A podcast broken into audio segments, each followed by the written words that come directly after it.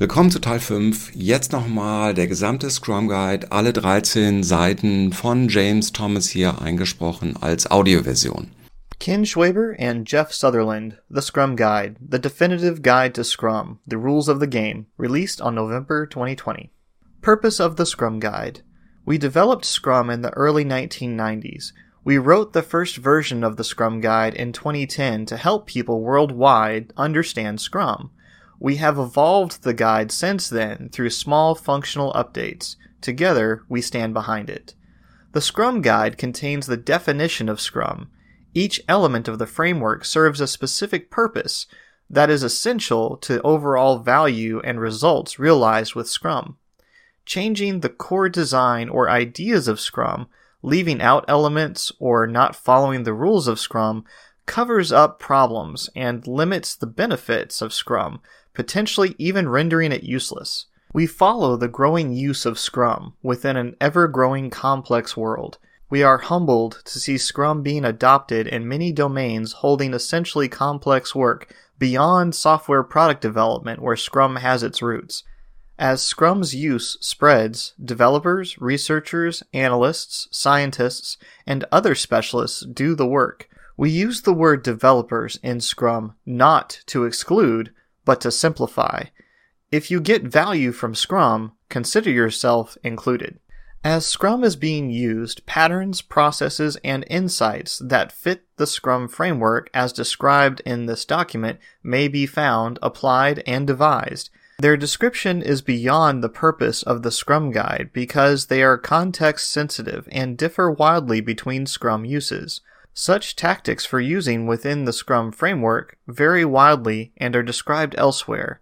Ken Schwaber and Jeff Sutherland, November 2020. Scrum definition. Scrum is a lightweight framework that helps people, teams, and organizations to generate value through adaptive solutions for complex problems. In a nutshell, Scrum requires a Scrum Master to foster an environment where 1. A product owner orders the work for a complex problem into a product backlog. 2. The Scrum team turns a selection of the work into an increment of value during a sprint. 3. The Scrum team and its stakeholders inspect the results and adjust for the next sprint. 4. Repeat. Scrum is simple. Try it as is and determine if its philosophy, theory, and structure help to achieve goals and create value. The Scrum framework is purposefully incomplete, only defining the parts required to implement Scrum theory. Scrum is built upon the collective intelligence of the people using it. Rather than provide people with detailed instructions, the rules of Scrum guide their relationships and interactions. Various processes, techniques, and methods can be employed within the framework. Scrum wraps around existing practices or renders them unnecessary, Scrum makes visible the relative efficacy of current management, environment, and work techniques so that improvements can be made. Scrum Theory Scrum is founded upon empiricism and lean thinking.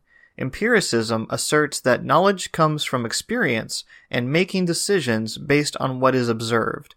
Lean thinking reduces waste and focuses on the essentials.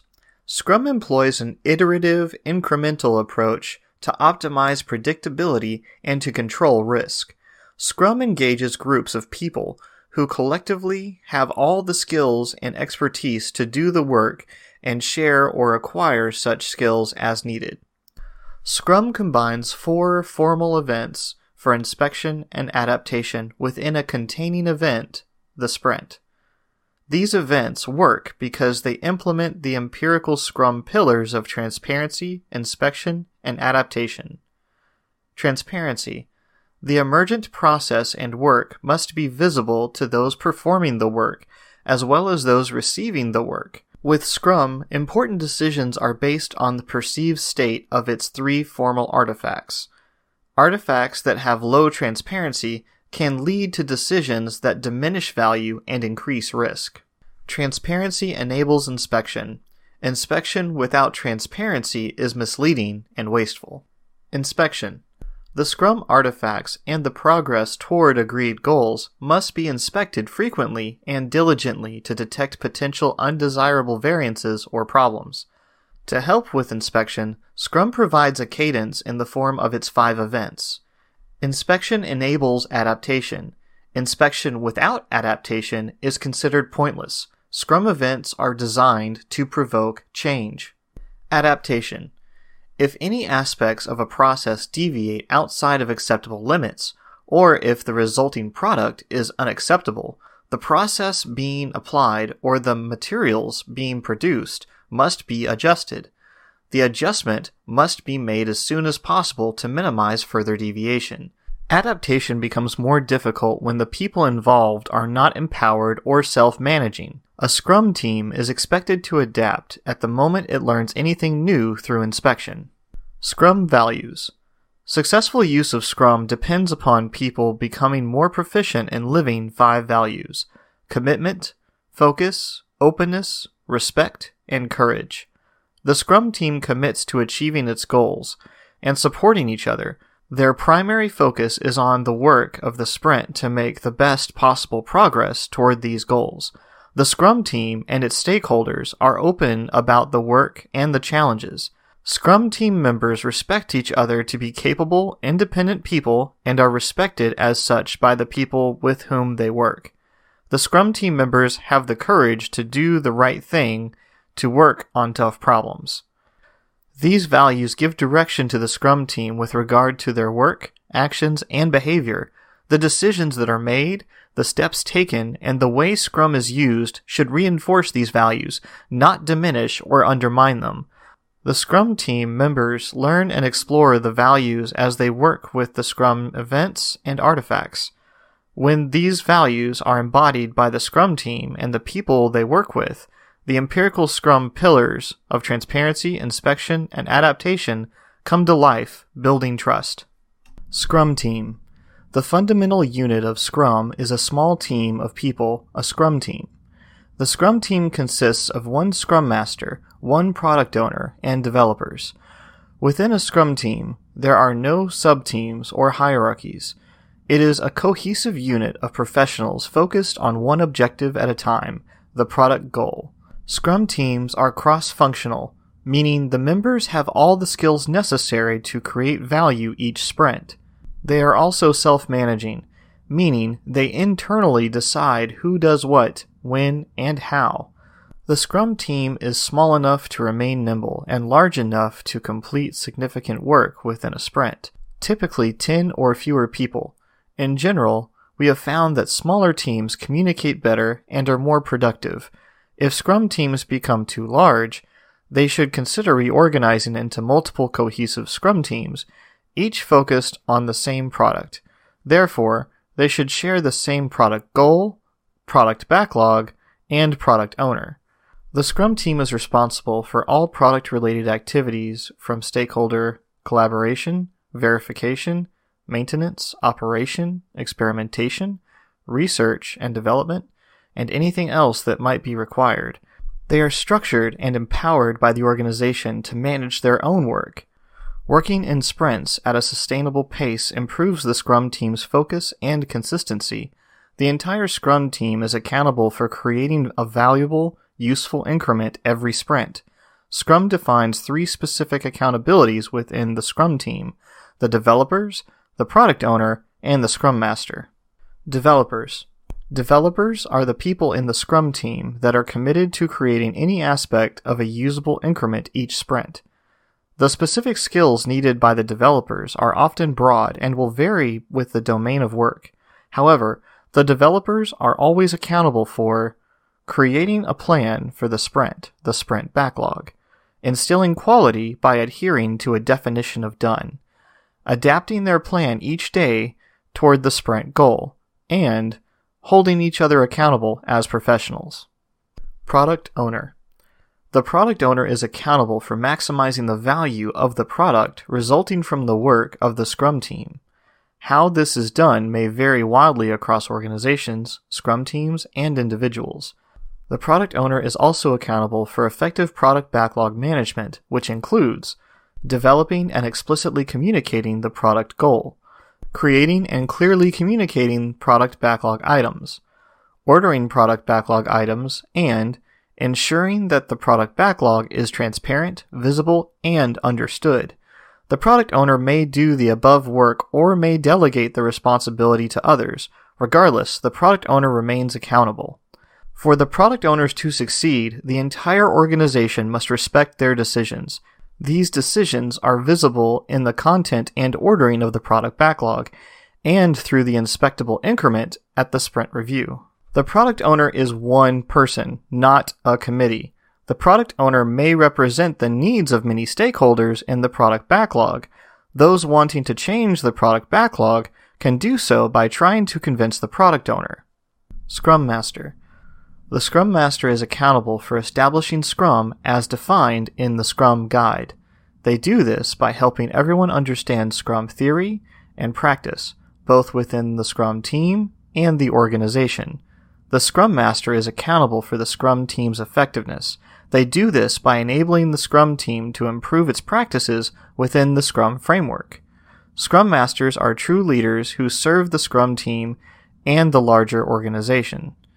Scrum Masters serve the Scrum team in several ways, including coaching the team members in self management and cross functionality, helping the Scrum team focus on creating high value increments that meet the definition of done, causing the removal of impediments to the Scrum team's progress, and ensuring that all Scrum events take place and are positive, productive, and kept within the time box. The Scrum Master serves the product owner in several ways, including helping find techniques for effective product goal definition and product backlog management, helping the Scrum team understand the need for clear and concise product backlog items, helping establish empirical product planning for a complex environment, and facilitating stakeholder collaboration as requested or needed.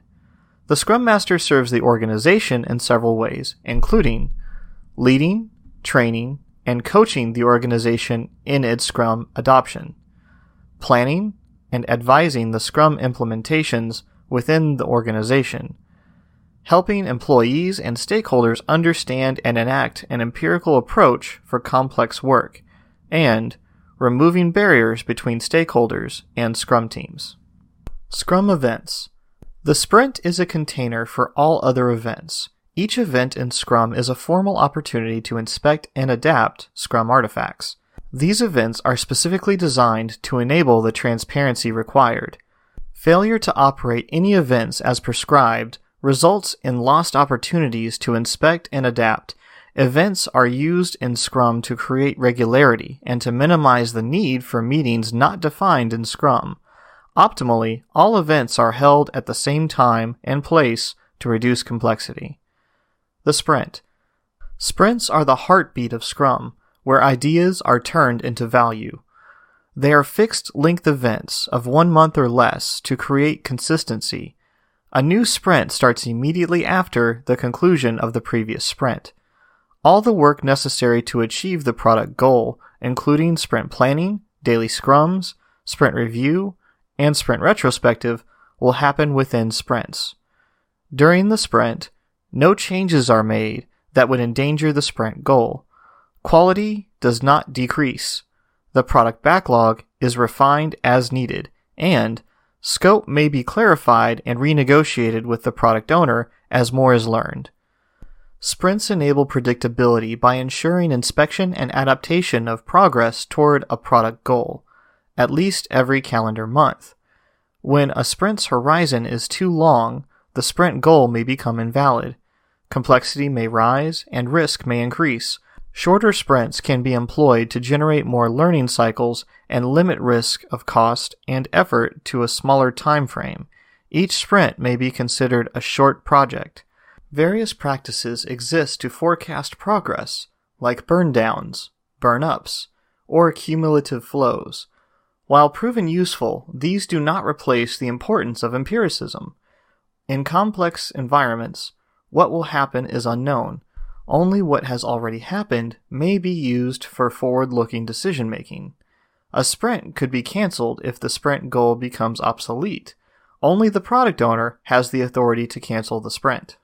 Sprint planning. Sprint planning initiates the sprint by laying out the work to be performed for the sprint.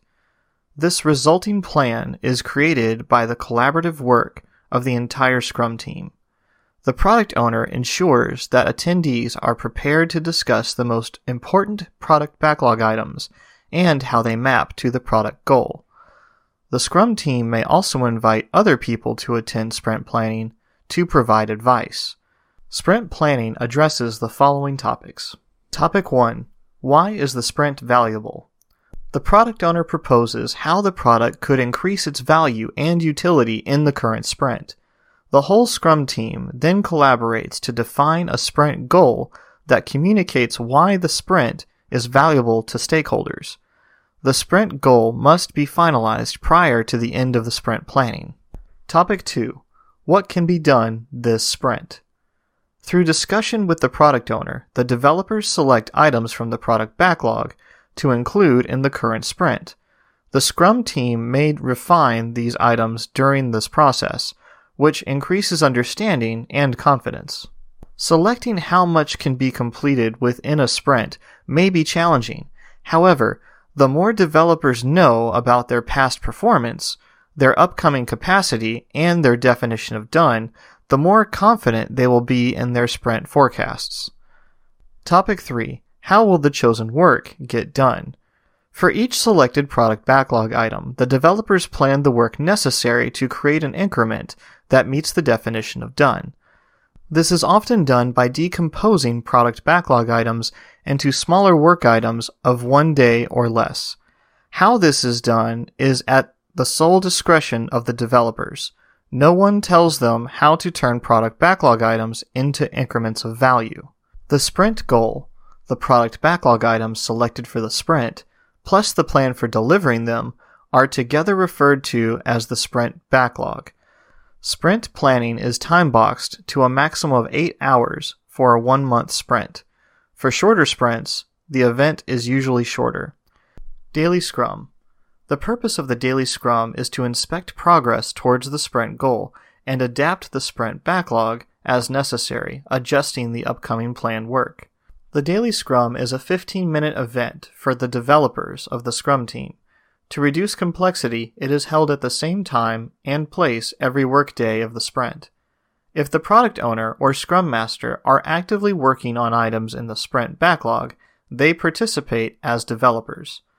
The developers can select whatever structure and techniques they want, as long as their daily scrum focuses on progress towards the sprint goal and produces an actionable plan for the next day of work. This creates focus and improves self management.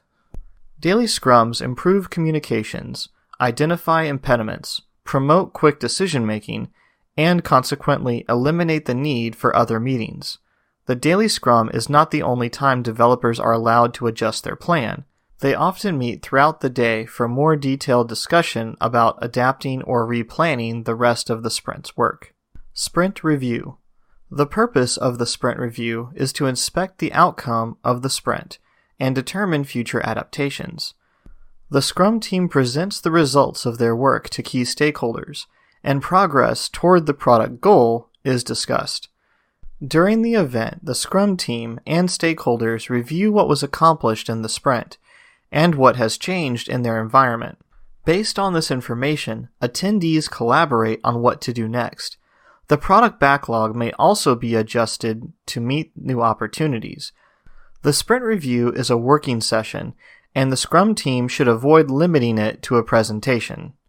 The sprint review is the second to last event of the sprint and is time boxed to a maximum of four hours for a one month sprint. For shorter sprints, the event is usually shorter.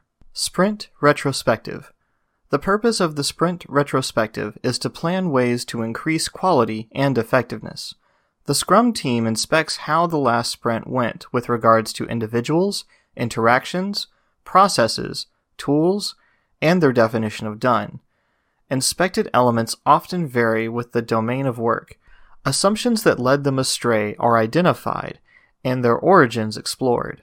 The Scrum team discusses what went well during the sprint, what problems it encountered, and how those problems were or were not solved.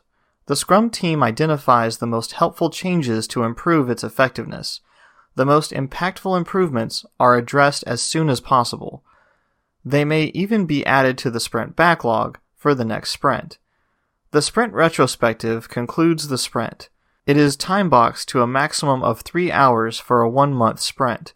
For shorter sprints, the event is usually shorter. Scrum Artifacts Scrum's artifacts represent work or value. They are designed to maximize transparency of key information. Thus, everyone inspecting them has the same basis for adaptation. Each artifact contains a commitment to ensure it provides information that enhances transparency and focus against which progress can be measured. For the product backlog, it is the product goal. For the sprint backlog, it is the sprint goal. For the increment, it is the definition of done. These commitments exist to reinforce empiricism and the Scrum values for the Scrum team and their stakeholders. Product backlog. The product backlog is an emergent, ordered list of what is needed to improve the product. It is the single source of work undertaken by the Scrum team. Product backlog items that can be done by the Scrum team within one sprint are deemed ready for selection in the sprint planning event. They usually acquire this degree of transparency after refining activities. Product backlog refinement is the act of breaking down and further defining product backlog items into smaller, more precise items. This is an ongoing activity to add details such as a description, order, and size. Attributes often vary with the domain of work. The developers who will be doing the work are responsible for the sizing. The product owner may influence the developers by helping them understand and select trade offs. Commitment Product Goal The product goal describes a future state of the product which can serve as a target for the Scrum team to plan against. The product goal is in the product backlog. The rest of the product backlog emerges to define what will fulfill the product goal. A product is a vehicle to deliver value. It has a clear boundary, known stakeholders, well defined users or customers. A product could be a service, a physical product, or something more abstract. The product goal is the long term objective for the Scrum team. They must fulfill or abandon one objective before taking on the next. Sprint Backlog The sprint backlog is composed of the sprint goal, why, the set of product backlog items selected for the sprint, what, as well as an actionable plan for delivering the increment, how. The sprint backlog is a plan by and for the developers. It is a highly visible, real-time picture of the work that the developers plan to accomplish during the sprint in order to achieve the sprint goal. Consequently, the sprint backlog is updated throughout the sprint as more is learned, it should have enough detail that they can inspect their own progress in the daily scrum. Commitment. Sprint goal. The sprint goal is the single objective for the sprint. Although the sprint goal is a commitment by the developers, it provides flexibility in terms of the exact work needed to achieve it. The sprint goal also creates coherence and focus, encouraging the Scrum team to work together rather than on separate initiatives. The sprint goal is created during the sprint planning event and then added to the sprint backlog. As the developers work during the sprint, they keep the sprint goal in mind. If the work turns out to be different than they expected, they collaborate with the product owner to negotiate the scope of the sprint backlog within the sprint without affecting the sprint goal. Increment. An increment is a concentrated stepping stone toward the product goal. Each increment is additive to all prior increments and thoroughly verified, ensuring that all increments work together. In order to provide value, the increment must be usable.